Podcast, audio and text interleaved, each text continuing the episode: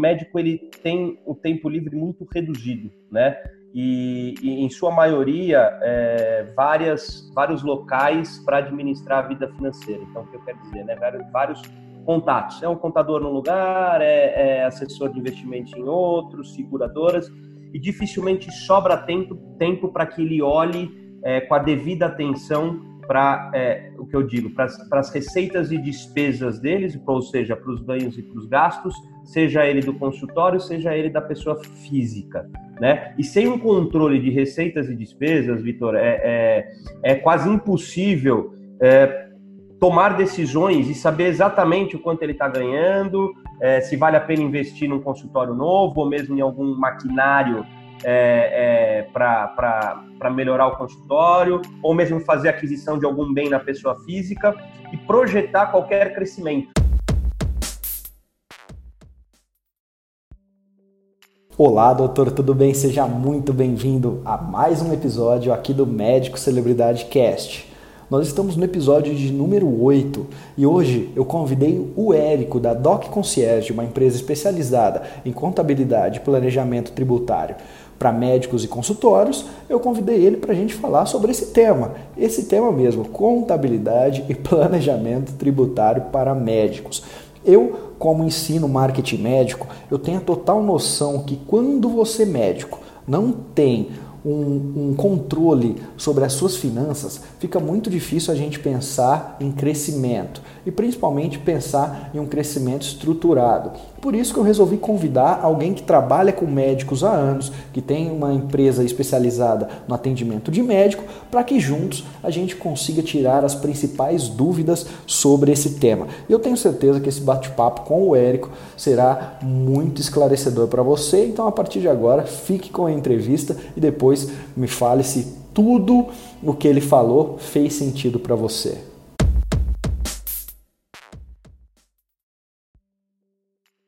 Érico, seja muito bem-vindo então no Médico Celebridade Cast. Eu vou te fazer duas perguntas. Na verdade, é uma pergunta que é o porquê que o médico deveria se preocupar né, com o planejamento tributário e financeiro do seu consultório e também da vida, da vida particular dele. E a segunda pergunta é simplesmente para você se apresentar aqui então para a minha audiência, para os médicos que estão nesse momento escutando o Médico Celebridade Cast. Opa, beleza, Vitor. Bom, primeiramente, é, muito obrigado pelo convite.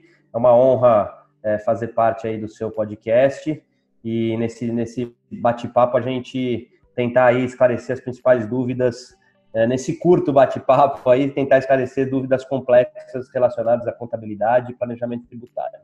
É, bom, como você já apresentou, sou o Érico, sou sócio e diretor da Doc Concierge, nós somos uma empresa especializada em serviços financeiros para médicos, tá?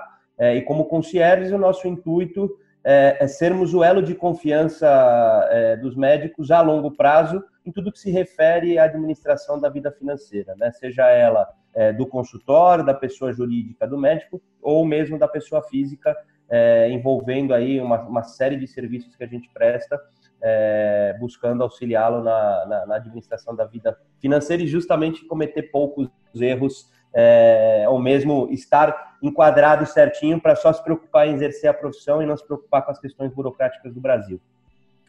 Vamos lá, respondendo a sua, a sua primeira pergunta, Vitor, é, é, do porquê da importância né, dos médicos se, se preocuparem com a, a, questão do planejamento tributário, tanto do consultório quanto da vida é, financeira pessoal, né? Ou mesmo do planejamento financeiro pessoal. Uh, o que a gente mais vê, na verdade, é o, o, médico ele tem o tempo livre muito reduzido, né?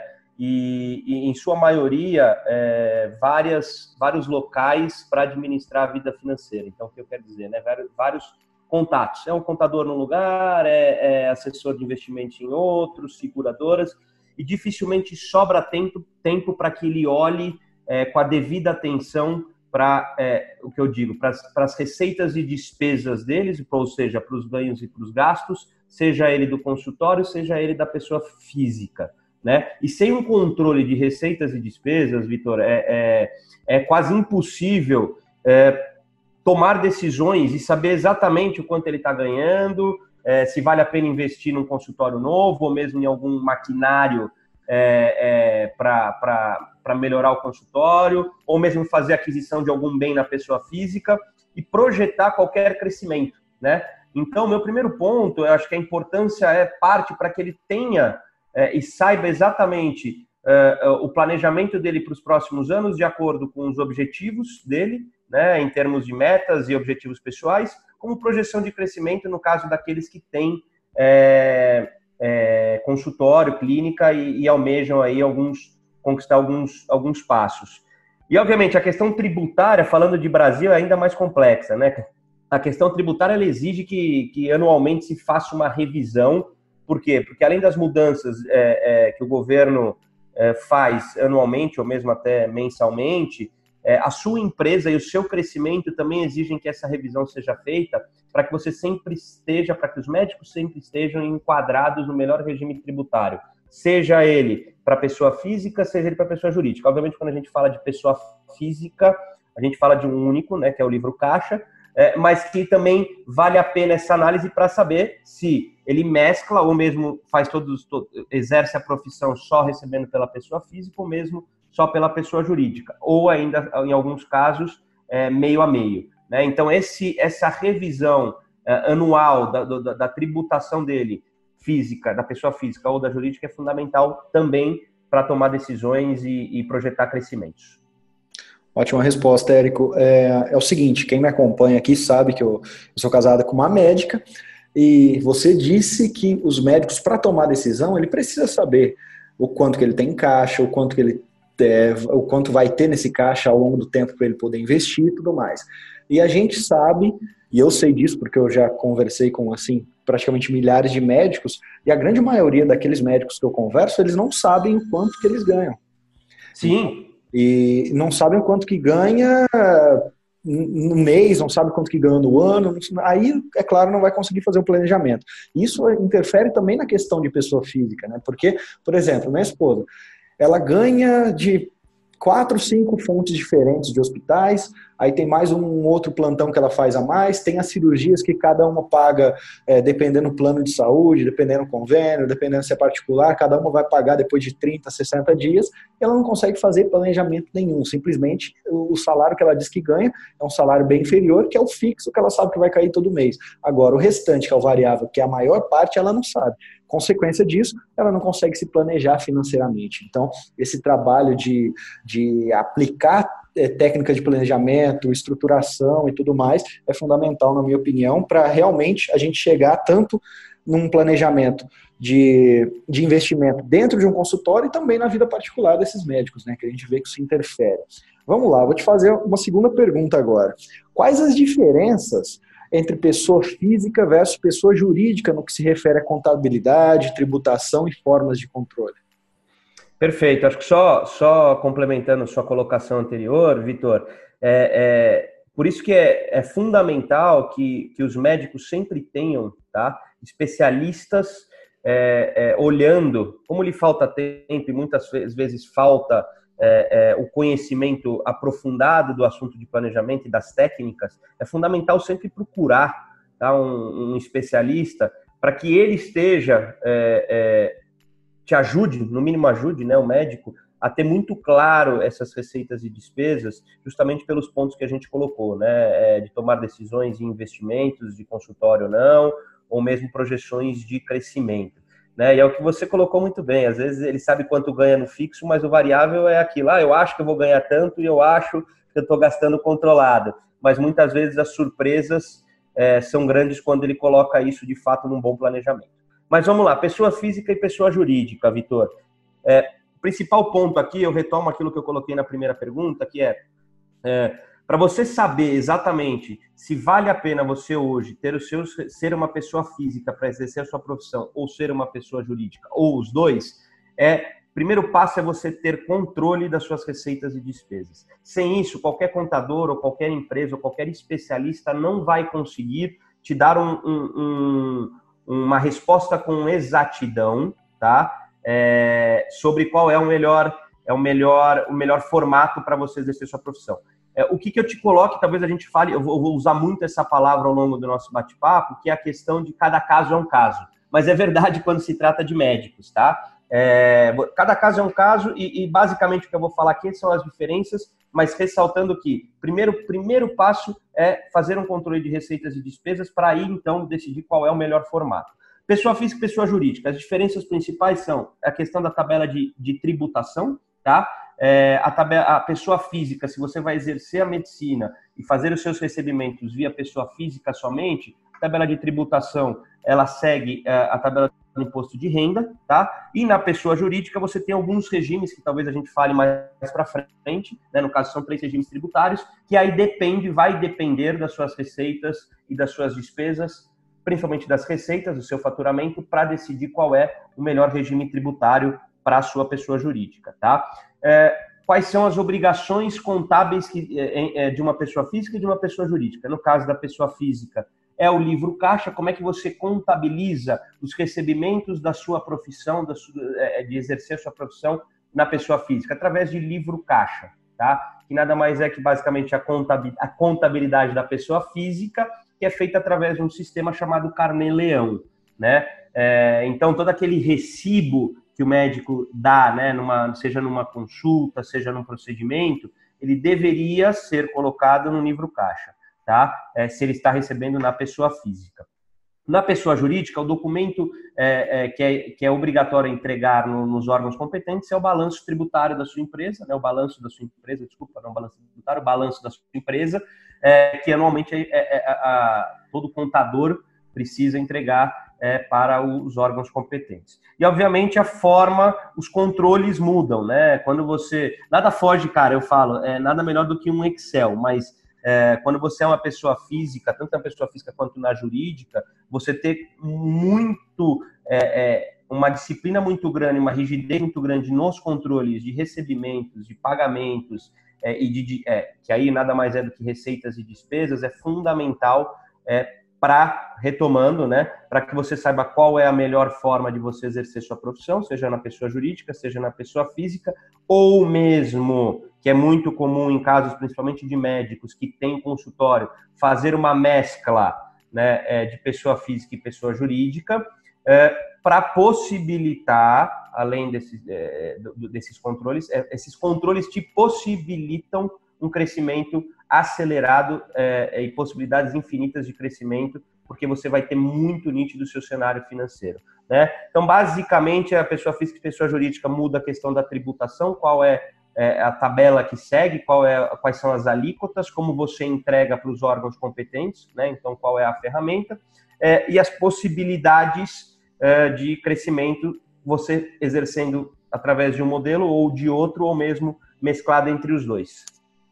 Bacana, Érico.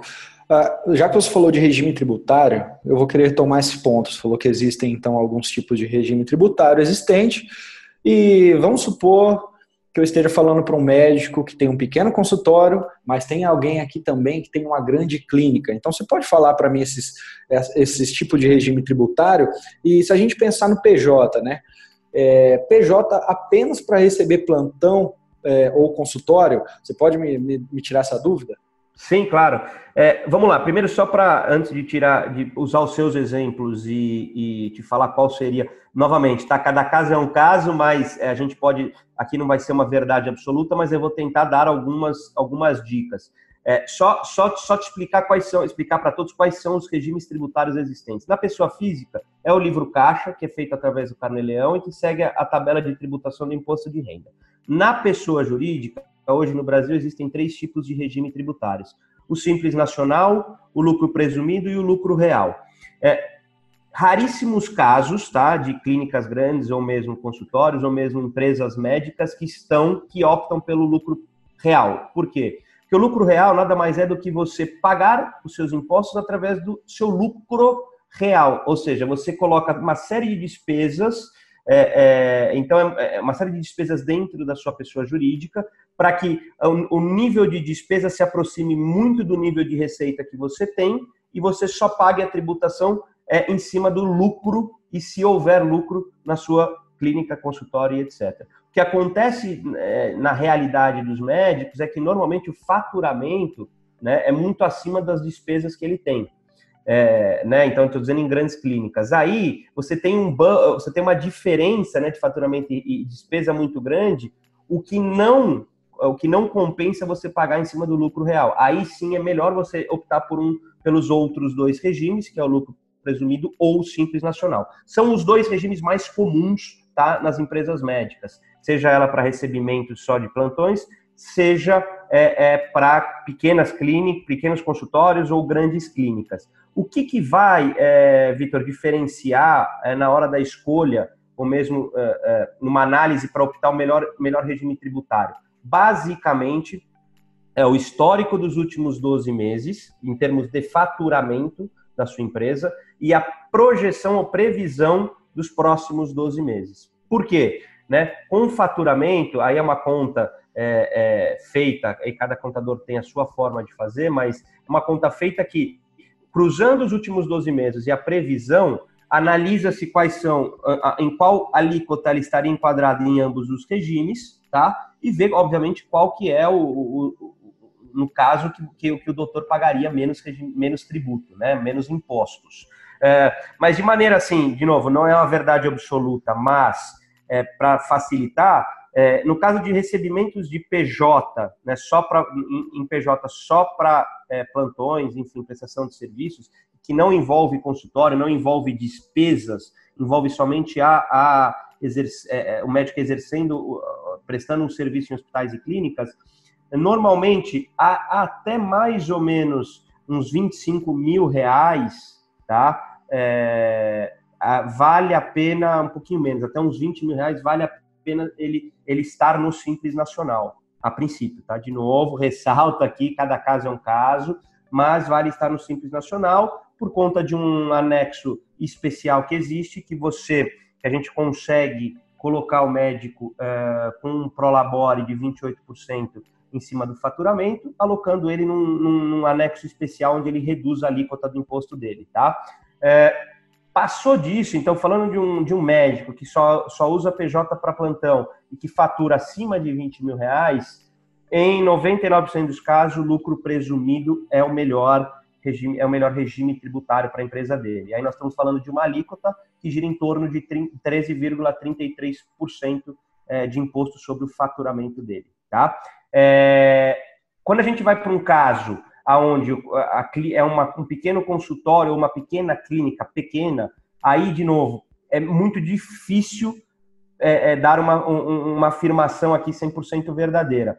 Mas vale provocar o seu contador a fazer uma análise, por quê? Porque você já tem despesas quando você tem um consultório. Então, e, e a maioria das despesas que você tem com insumos, equipamentos, água, luz, para exercer a sua profissão, ou seja, é, dentro do seu consultório, elas são dedutíveis é, no livro caixa, que é a contabilidade da pessoa física, né? Então, às vezes, dependendo do, do nível de despesa que se tem e do nível de faturamento é, dessa, desse consultório e dessa clínica, vale é, receber pela pessoa física ou mesmo só pela pessoa jurídica ou mesmo uma mescla, né? Ah, Érico, mas é, qual que é o nível de faturamento ideal para cada para sair da pessoa física e ir para a pessoa jurídica ou mesmo fazer só na pessoa física ou nossa só na jurídica? Depende do seu nível de despesa, tá? Depende das despesas que você tem hoje no consultório que você atua. Então as despesas é muito é fundamental de novo provocar o seu contador a fazer uma, uma análise é, do seu nível de despesa atual é, versus o seu nível de faturamento para que ele te sugira qual a melhor estratégia tributária. Isso para pequenas, tá? Quando se trata de grandes clínicas, é, aí, eu, aí eu tendo a afirmar, e não vou fazer isso 100% novamente, porque cada caso é um caso e necessita uma análise é, individual, mas eu tendo a afirmar que o melhor regime é você, o melhor regime não, o melhor formato é você receber tudo pela pessoa jurídica e provavelmente, a não ser que seja uma clínica com muitas despesas absurdas, é, estar alocada dentro, é, enquadrada no regime de lucro presumido. Certo. E você falou agora sobre despesas. Eu tenho, eu tenho uma dúvida aqui, que é o seguinte: muitos dos médicos que estão escutando esse podcast, eles duas, três vezes ao ano eles vão para congressos, né? Então ele vai para o congresso que teve em Chicago, talvez é, da especialidade dele, depois vai para um em Curitiba, e assim ele passa é, o tempo nesses congressos. E a gente sabe que o Congresso, além de um investimento de tempo, porque o médico deixa de trabalhar aquela semana, aqueles três, quatro dias, ele deixa de receber, né? Porque uhum. o nível dele é totalmente direta, é direto com a ação de trabalhar. Perfeito. E, então tem a despesa de tempo. Só que essa despesa, de alguma forma, eu consigo deduzir ela de um imposto, eu consigo colocar ela no livro caixa. Como é que funciona isso que eu não entendo muito bem? Eu acho que muito médico tem essa dúvida. Sem dúvidas. É, quando se trata de livro caixa, é, qual que é o conceito, tá? Eu acho que é, é para tentar é, sempre direcionar se, se, é, se é dedutível ou não.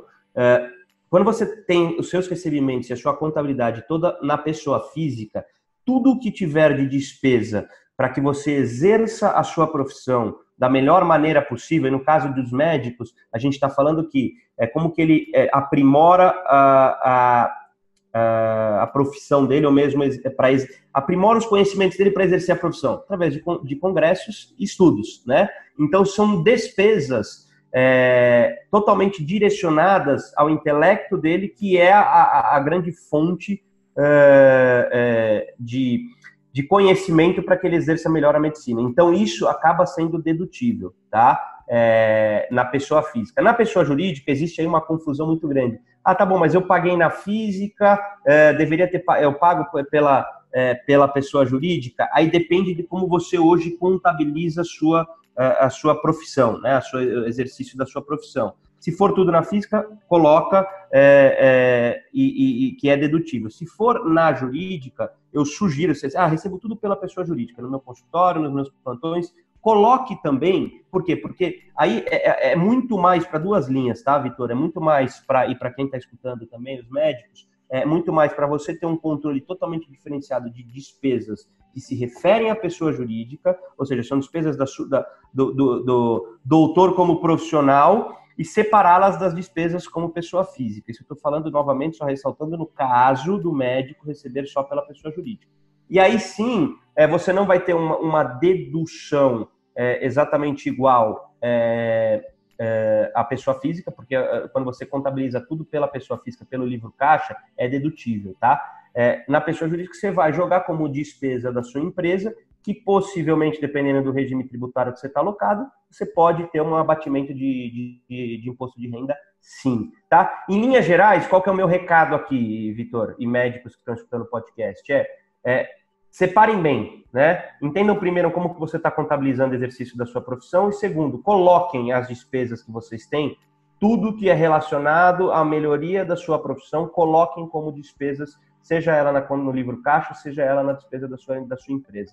Por quê? Porque mesmo que não seja dedutível, e eu já estou afirmando que no livro caixa é dedutível, tá? É, aí, só, só fazendo um parênteses aqui, é dedutível o quê? Passagem e o, e o pagamento do curso, tá? É, o que não é dedutível é alimentação, essas coisas é, não são dedutíveis lá na frente, tá? É, é, agora, o custo do curso, do congresso, isso é dedutível.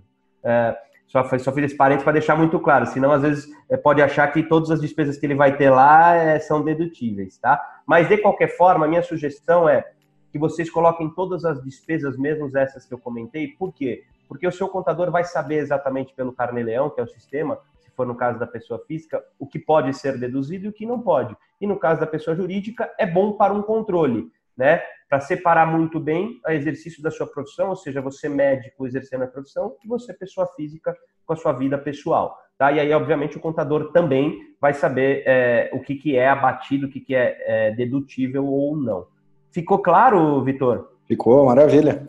Eu acho que muita gente tinha essa dúvida. Então, doutores, se eu entendi também, eu não sei se se aplica ao meu caso, quando vocês comprarem aqui ou se inscreverem em algum curso aqui, o médico celebridade ou afins, podem também colocar como despesa. Não sei se, se também se encaixa aí.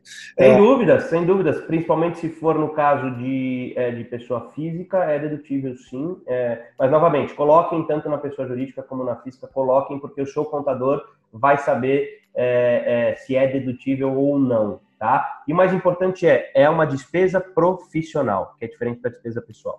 Ótimo, Érico. Uh, vamos lá. Quais você diria que são os principais pontos de atenção para emissão de notas fiscais e recibos para os pacientes? Ah, perfeito. Ótima, ótima pergunta. Essa, essa pergunta é muito comum, né? É, e aí eu, eu chamo o que a gente tem visto muito é, é uma falta de orientação para os médicos em termos é, de como eu emito a nota fiscal, quais são é, os pontos de atenção que eu tenho que ter, justamente a sua pergunta, né? E aí eu te respondo de maneira breve. Existe assim, para você emitir nota fiscal pela pessoa física, existe um, um, você tem que fazer um registro, um, registro no site da prefeitura chamado CCM, tá? É, e para pessoa jurídica também exige é, que você faça esse registro no site da prefeitura, bem como que você tenha um certificado digital, né? O que, que é isso? É, que, é um acesso que te permite uh, uh, fazer emissão de nota fiscal ou mesmo algumas outras movimentações que eu acho que não vale, não tem tanto sentido entrar no detalhe aqui, é relacionada à sua empresa.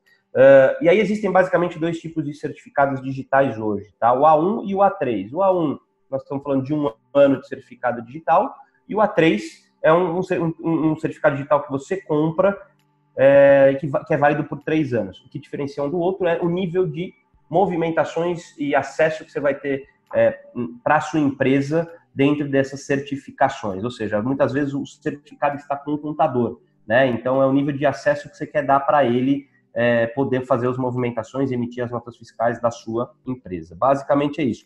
E existe uma muitas, muitas dúvidas ah, mas aonde eu me certifico, aonde eu compro esse certificado digital? Existe uma série de empresas que, que, que são certificadoras, né? Eu cito algumas aqui, sem vínculo nenhum, pelo amor de Deus, é CertiSign, a Certcasa Experian, tem algumas certificadoras para que você compre. Por quê? Com o certificado digital, basicamente, é a sua assinatura digital. Você está assinando que aquela nota que você está emitindo, você está contabilizando ela na sua empresa e pagando os devidos tributos dela, tá? Basicamente é isso. Ponto de atenção na emissão de uma nota fiscal, até para vocês médicos orientarem a sua secretária, ou mesmo ficarem atentos, ou mesmo questionar o seu contador. CPF do paciente nunca pode estar errado e muita, muita atenção na descrição que vocês colocam na hora de emitir a nota fiscal. Por quê? Porque é, um, já vi muitos casos onde deu problema porque o doutor coloca lá, é, ele fez, por exemplo, um dermatologista que fez é, uma aplicação de botox, tá? É, e colocou lá aplicação de botox. O que que acontece?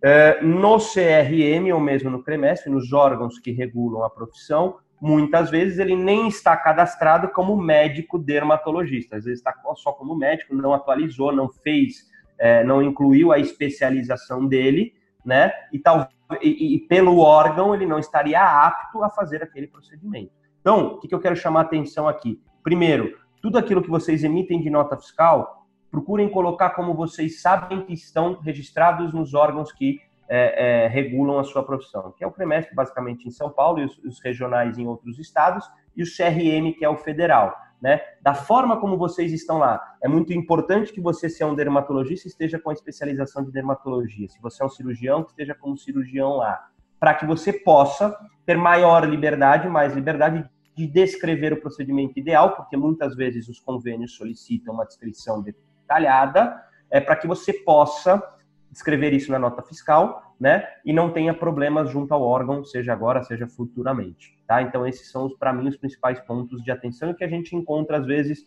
é, de incoerência, né? É, é em termos de tributos, tem algum problema? No caso não, pode ter algum problema junto ao órgão, né? Ou mesmo é, é para o próprio paciente conseguir o reembolso, por quê? Porque o, o, o convênio vai cruzar os dados do, do conselho e vai ver que, pô, mas você fez um, uma cirurgia com alguém que não é cirurgião no, no CRM, né? Então tem esse aspecto que é importante estar atualizado de acordo com o que você realmente faz no seu dia a dia. Ótimo, Eric. A gente sabe que isso é um, um problema de uma grande parcela dos médicos brasileiros que ainda que são ali especialistas, que frequentaram desde uma residência, uma pós-graduação, uma especialização, mas que não prestaram ainda prova de título. Perfeito, é exatamente isso. É exatamente isso. Então, fico alerta. E ele está exercendo no dia a dia a, a, a profissão do, do, que ele se especializou, né? E muitas vezes coloca é, isso na, na, descrição da nota fiscal. Né? Então, ele pode vir a ter, não é obviamente nenhuma garantia, ou mesmo é, é 100% dos casos, pode vir a ter algum problema com os conselhos, né? Ótimo. É, vamos mudar agora um pouco o foco Uhum. Quando eu comecei com essa questão de marketing médico, eu me lembro que nas clínicas médicas aceitavam cheque, então aceitava lá o cheque do paciente, ou pagamento à vista. E agora você não consegue ter um, um negócio, principalmente um negócio que, que, que dependa fisicamente da compra, é, sem você oferecer uma modalidade de pagamento em cartão, né? E aí surgem muitas dúvidas. Os médicos não sabem qual que é a melhor máquina que eu, que eu devo contratar para o meu consultório. Outra dúvida que eu vejo que muitos têm também na hora de colocar no livro caixa. Ah, o paciente pagou no cartão parcelado. Como que eu vou colocar isso no livro caixa? Você, você pode tirar algumas dúvidas referentes a cartão, principalmente qual que é a melhor máquina de cartão para o meu consultório? Claro, claro. Poxa, é, é, essa é uma dúvida muito recorrente, Vitor, assim, de todos os nossos clientes aqui. É, é, basicamente, é, todos nos perguntam essa é, relação à máquina de cartão. Até porque, que é muito bem o que você colocou, né? Lá atrás era muito comum cheque ou dinheiro, né? Aí evoluiu um pouquinho, ah, eu aceito transferência. Qual que é o grande ponto, né? E aí eu quero só fazer uma observação e chamar a atenção que ainda existem muitos, muitos médicos com consultório, mesmo que pequeno, é, é, que não aceitam cartão, tá? Aceitam cheque ou transferência. Qual que é o problema da transferência? É, você, é o risco de inadimplência, né? É, cruzando com o quê? Se você, se, se você não tem, você doutor, não tem um bom controle que é o que o Vitor comentou, do que você tem que receber de pagamento, ou mesmo uh, o, o Vitor esteve aqui no dia tal, realizou tal procedimento, pagou no, é, em transferência, tá pago ou não tá pago, é, é, a gente conferiu ou não, e aí eu te afirmo, tá? A maior parte dos médicos não tem este controle em caso de transferência. Então, ou seja, você está correndo o risco de inadimplência. Quando a gente, quando você passa a aceitar cartão, aí sempre vem a pergunta, Érico, qual que é a melhor maquininha? Me ajuda e etc. Primeira coisa, quando você passa a aceitar cartão, você passa a correr risco zero de inadimplência, né? A maquininha está lá, passou o cartão, acabou, você vai receber na sua conta. Se você tiver é, a antecipação, hum, eu não, eu, eu sugiro muito mais não antecipar para não pagar grandes taxas ter um bom controle para que você tenha um bom controle de fluxo de caixa do seu consultório, mas você tem inadimplência zero, né? Ou seja, passou o cartão, caiu na sua conta. É, qual que é a melhor maquininha? Né? Eu não tenho essa resposta, eu não, não queria decepcioná-los, mas eu não tenho. A minha sugestão é sempre vocês, ah, vou colocar uma maquininha no, no, no meu consultório. Comecem conversando com o banco de, vo de que vocês têm relacionamento. O que, que eu quero dizer? Ah, a minha empresa, ela usa, e aí também vou citar um aqui sem qualquer vínculo nenhum, é, ela usa o Santander. Né? Comecem conversando com o, o gerente do, da sua conta de pessoa jurídica para saber qual é a maquininha do Santander e o que, que ele pode te oferecer em termos de taxas e, e isenção de aluguel ou compra por conta do relacionamento que vocês têm. Esse é o primeiro passo. Se mesmo assim o que ele te oferecer é você, e aí obviamente isso é necessário fazer, tem que fazer um levantamento de todas as maquininhas, então nós estamos falando PagSeguro, a rede, GetNet, Stone, Cielo, faça um levantamento, ou mesmo peça para a secretária fazer em termos é, de cada uma é qual que é aluguel, qual que é compra, quais são as taxas no débito, no crédito, com ou sem antecipação. Faz uma tabela disso, né? E aí com essa tabela em mãos você vai conversar com o seu gerente você vai ter todas as condições das outras maquininhas, bem como a que o seu gerente vai te oferecer. Muitas vezes o que, seu, o que você, o que seu gerente te oferece, por conta de você já saber mais ou menos enquanto giram as taxas, ele consegue bons, é, bons descontos para que você use a maquininha do cartão é, de cartão do banco. Né? Caso ele não consiga, a minha sugestão é vão para as maquininhas é, que, que, que, o aluguel é menor, né? ou mesmo se a compra o valor é bem reduzido, e que as taxas são menores. Não faz sentido você querer ter, por exemplo, é, uma Cielo ou uma Stone, que são ma maquininhas mais conhecidas, mas pagar mais por isso, né? Só para ter essa maquininha. O que eu quero dizer, às vezes é dois. A, a média que gira é de 2 a 5% né, em cada transação é, de taxa, né? Em crédito. Ah, aí surgiu, né? Propagandas da Safra, por exemplo, do Safra, da Safra Pay, que está isentando é, é, a taxa no crédito. Muita atenção, tá, doutores? Por quê? Porque por tempo limitado, né, por um prazo limitado, ou muitas vezes atrelado a alguma coisa, né? Então, tô antecipação de todos os recebíveis, e aí é, é ele, te, ele te, te, te dá uma taxa zero, mas te coloca um valor mais alto para você comprar a máquina, enfim, tem que ir muito a fundo nesse assunto, não existe uma, uma maquininha que eu posso afirmar que ela é, é, ela é melhor do que as outras. mais atenção ao quê? Ao, ao, ao, aos valores, seja de aluguel ou seja de, de compra, se se encaixa no seu fluxo de caixa, quais são as taxas cobradas para débito e crédito. E a, a minha sugestão é que vão naquela, naquela que tem as menores taxas e se de preferência o seu banco de confiança e de relacionamento conseguir essas menores taxas, você ainda tem a tranquilidade de que tudo que, tudo que você está recebendo já está caindo diretamente no seu banco. Isso todas fazem, mas que está, está vinculado com o seu banco que você usa, a sua empresa, é, para fazer todos os recebimentos. Tá? E, obviamente, não tenho que pensar hoje pouquíssimas pessoas, está cada vez menos o número de pessoas que andam com cheque ou dinheiro, né? E quando você fala, ressalto, quando você fala de transferência, que é comum também, é, existe o risco de inadimplência. Quando você fala de cartão de crédito, não há por que não ter o cartão de crédito, visto o risco zero de inadimplência e as boas é, condições em termos de taxas e, e, e, e variedade mesmo de maquininhas que surgiram nos últimos anos. Ótimo, Érico. Eu sempre falo sobre algumas economias burras que a gente faz na vida, tanto pessoal quanto profissional, e essa seria, na minha opinião, uma que a gente faz na profissional, se você vier a fazer. O que, que adianta? Você assiste esse podcast, você segue o Vitor Jaci, se inscreve nos cursos do Vitor Jaci, traz fluxo para o seu consultório e aí você pede um paciente simplesmente porque você não tem uma modalidade de pagamento de cartão de crédito. Perfeito. Perfeito, perfeito. É, eu vou perder é. 5%, mas aí a gente deve pensar sempre né, na margem de lucro que eu tenho ali naquele meu serviço, eu posso colocar essa, essa porcentagem também a mais no meu serviço, no valor final. E eu achei interessante que você falou também nessa hora da gente procurar essas maquininhas, sempre pensar na economia, porque muito médico acha que o que, o que falta para ele crescer profissionalmente ou para o consultório crescer é trazer talvez mais pacientes, ou seja, trazer receita mas muitas vezes ele começa a crescer enxugando uh, os gastos dentro do consultório. perfeito, é, perfeito, é Vitor. pertinente. Sem dúvidas. E aí, só complementando, desculpa te, te claro. cortar, é, é, o que você falou é muito importante, tá? Que é a questão da formação de preço, né? É, então, é uma, um outro assunto que talvez a gente não entre nesse podcast, fica para um próximo, mas é, a, às vezes o médico não quer pagar os 5%, né, ou 2%, ou enfim, a taxa que ele negociou, porque ele fala, ah, mas eu estou perdendo e pagando isso para a operadora do meu cartão. Perfeito, mas será que não existe na sua formação de preço, visto, é, é, visto obviamente, aí dentro de um planejamento financeiro, é, a possibilidade de repassar essa taxa na sua consulta ou no seu procedimento? E aí eu, te, eu, eu tenho quase certeza que em 100%, em 90% dos casos, é, existe a possibilidade, não seria isso que faria com que ele perdesse um paciente, né? Aumentar de é, de 100 para 105 reais uma consulta, é, exemplo aqui fictício, obviamente, mas é, é, é, é fundamental, é isso que eu quis te interromper, é falar que é fundamental parar e verificar é, a formação do seu preço. Se está tudo que você tem de impostos, de despesas, e se seu preço, com tudo isso, está adequado a, a o mercado, né, ao serviço que você presta e a, a, aquilo que você tem de objetivo de crescimento do seu consultório, da sua clínica.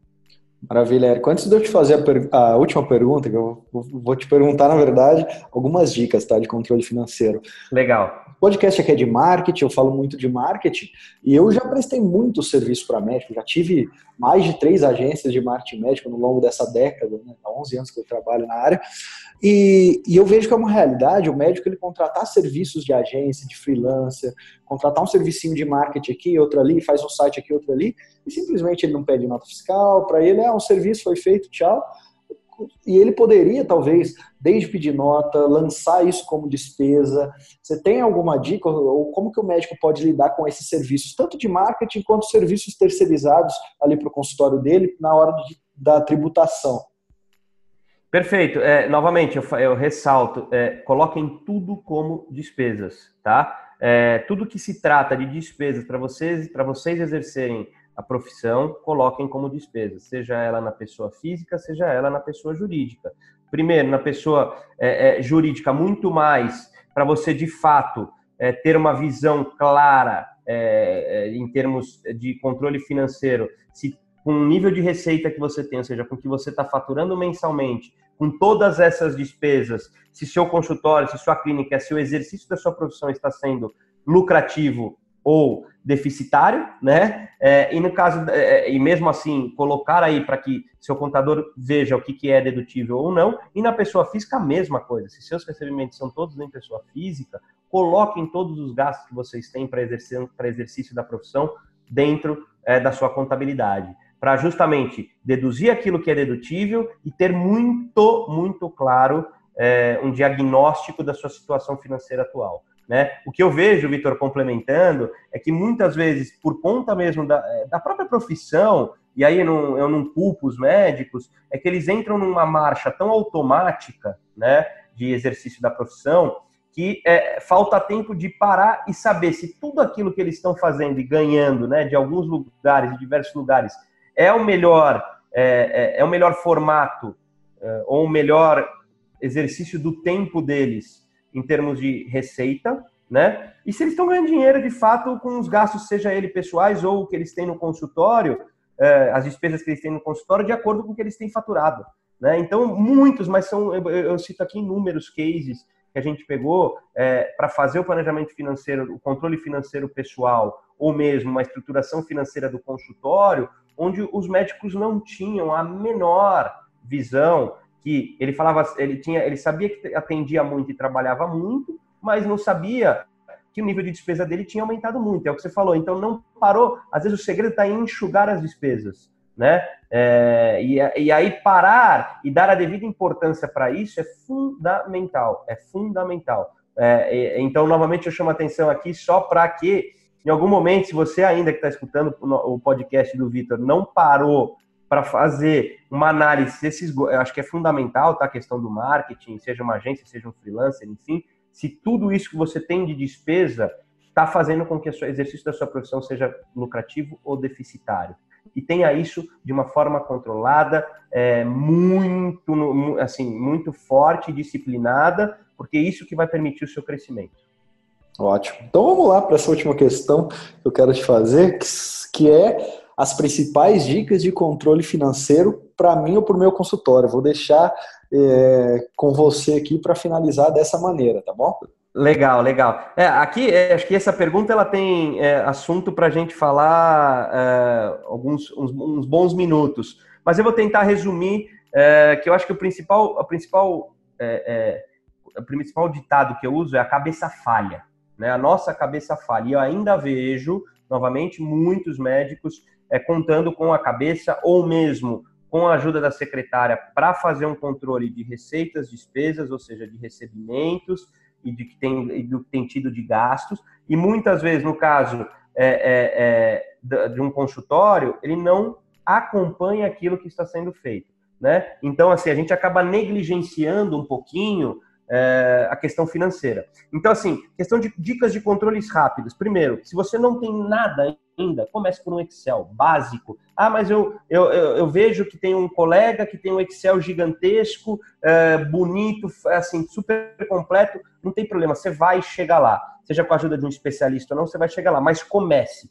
Comece controlando no Excel, tabela simples, ainda Existem uma série de tecnologias, mas nada, na minha opinião, ainda substitui, se você não tem nada, começar por um Excel, entendendo é, quem, quais todos os seus recebimentos. Então, o Vitor foi lá, dia tal, pagou, o, o, procedimento foi tal, pagou tanto em tantas vezes, se foi cartão ou não, se foi cheque.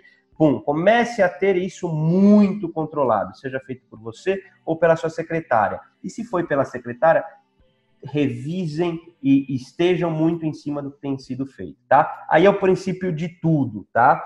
É, por quê? Porque, novamente, eu vou ressaltar, depois eu vou relacionar com a nossa primeira, com a primeira pergunta lá atrás, já chego lá, tá? E além disso, quando vocês começam a ter esse, esse controle de recebimento, em paralelo, façam os controles dos pagamentos também, né? Também nesse Excel. Então, dia tal, eu paguei é, é, tal conta relacionada à luz, à água, a um, a um enfim, a um insumo aqui para o meu consultório, né? Tenham isso, organizem isso, tá? É, por quê? Porque aí eu, aí eu volto lá para a primeira pergunta. Sem um controle de receitas e despesas, contas, é, de contas a pagar, contas a receber, você não consegue tomar as, as, as decisões estratégicas né, sobre sobre o que você está ganhando, se o que você está ganhando é, versus o que você está gastando ou tem de despesa no seu consultório está sendo lucrativo ou deficitário, ou mesmo se no momento que você olha isso, você pode falar, poxa, aqui eu estou, eu estou tendo é, uma reserva que está me possibilitando crescer, seja adquirir um, um, um equipamento no consultório é, mais, é, mais moderno, mais atualizado, seja mesmo sair de um consultório pequeno e, e ir para o maior, ou mesmo quem não tem um consultório e tem essa vontade, abrir o próprio consultório. Né? É, então, as minhas dicas de controles financeiros é comecem. Ah, Érico, mas eu não tenho tempo. Frase padrão e normal, a gente sabe, novamente comentamos isso, né, Vitor, do tempo deles é extremamente reduzido, tempo livre. Coloquem na mão de um especialista. Contrate alguém para fazer esse controle por você. Tá? Sem isso, os seus, os seus, a sua possibilidade de crescimento ela é limitada e você muitas vezes não tem a sua, o, seu, o seu diagnóstico, o seu cenário atualizado em termos de ganhos e gastos e de, e de como está sendo o exercício da sua profissão. Então, para mim, eu deixo duas, é, duas palavrinhas é, é, que, para mim, acho que se vocês saírem com isso daqui é, decorado, para mim é controle tá? e revisão controlem recebimentos, controlem receitas e despesas e revisem. Por quê? Revisão de receitas e despesas é o que te permite tomar as decisões estratégicas corretas e mesmo na questão tributária pagar menos imposto e saber se, se o seu regime tributário é o mais adequado para a sua realidade atual. Certo. Conte com um especialista sempre. Então, essa mensagem ficou forte para mim. E aí eu penso o seguinte, né? Ouvindo tudo que a gente conversou. Eu penso naquele médico do interior, ou médico que tem pouco acesso, e ele vai contratar geralmente aquele contador ou aquele ou um pessoal para cuidar desse planejamento, da contabilidade dele, ele vai contratar alguém da cidade até certo ponto tá certo, né? Essa pessoa consegue fazer os trâmites ali, geralmente com prefeitura, etc. Mas muitos dos casos, esse mesmo contador, ele cuida do, do Vitor Jaci, que é uma empresa de cursos, ele cuida do supermercado da esquina, esse contador cuida de N atividades diferenciais e não é focado no médico. Fica o meu... É, o que eu entendi mais ou menos é que é interessante também o médico procurar alguém que é focado 100% em médico, né? É, para conseguir crescer. Érico, eu quero que você discorra sobre isso um pouquinho e no final fale para gente como que os médicos aqui conseguem te encontrar, conseguem desde contratar o seu serviço ou tirar dúvida e eu já me despeço aqui antecipadamente de você, tá bom? Perfeito, Vitor. Eu que agradeço imensamente o convite espero é, ter trazido é, informações relevantes e que ajudem aí cada vez mais os médicos a, a melhorarem o controle e a organização da vida financeira. É, mas respondendo a sua pergunta, sem dúvida nenhuma, é, é ideal você procurar é, alguém que seja especializado na área da saúde, né? É, mesmo que é, é, o ideal, na verdade, essa, essa pergunta ela, é até é muito comum, né? Ah, mas, é, Érico, vocês estão com escritório é, em São Paulo, mas atendem o Brasil inteiro? Sim, atendo, né? Porém, a parte de contabilidade, que é, que é isso que a gente conversou, é sempre, sempre, sempre mais adequado e melhor que você tenha uma empresa regional da sua cidade que conheça e tenha relacionamento com os devidos órgãos, é, prefeitura, cartório, é, localmente e que seja especializada é, na área da saúde. Né? Porque é muito, muito como o Vitor colocou, é, muitas vezes ele faz do Vitor, faz do médico, faz, então ele não se especializa na realidade da, da, é, daquele mercado, daquele segmento. Né? Então, é, isso é fundamental para que você sempre esteja é, na mão de alguém que está olhando as atualizações do seu mercado, né? em questões tributárias, questões é, fiscais, questões contábeis, né? sempre para tentar te ajudar a, a deixar a sua empresa 100% adequada para o exercício da sua profissão. Tá? É, respondendo aí a hora um pouquinho do Jabá, é, quem quiser manter e tirar mais dúvidas e conhecer um pouquinho mais da gente, só, só digitar lá www.docconcierge.com.br. Tá? Repetindo, então, www.docconcierge.com.br. Nosso Instagram é doc, arroba docconcierge, Facebook também docconcierge. É só entrar em contato com a gente, eu vou ter o maior prazer de de esclarecer mais dúvidas ou mesmo é, seguir em contato com vocês. Tá bom? Mais uma vez eu que te agradeço, Vitor. É, estou sempre à disposição, a DOC está sempre à disposição para ajudá-los e a trazer informação. Parabéns pelo seu trabalho, pelo marketing, pelo médico celebridade. Eu acho que é um trabalho fantástico e também totalmente fundamental e complementar ao trabalho das finanças é o do marketing para que juntos aí, eu acho que uma coisa corre em paralela à outra, mas são totalmente complementares. Sem um bom marketing e, é, e, e um planejamento financeiro, o médico não tem possibilidades ilimitadas de crescimento, né? É, ele fica com possibilidades limitadas. Conte com a gente, um forte abraço a todos, muito obrigado, Vitor.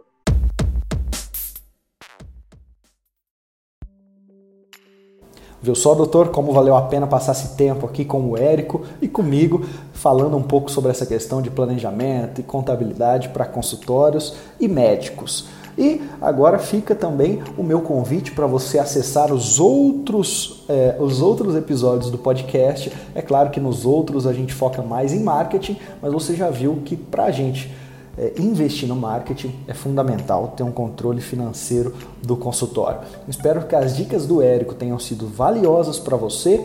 Espero ouvir sobre o seu sucesso muito em breve e até o próximo episódio do Médico Celebridade Cast. Ah, Vitor, como que eu te encontro nas mídias sociais ou em outros canais? Vitor Jaci, você vai me encontrar em qualquer outro canal. Te espero então no próximo episódio e um grande abraço!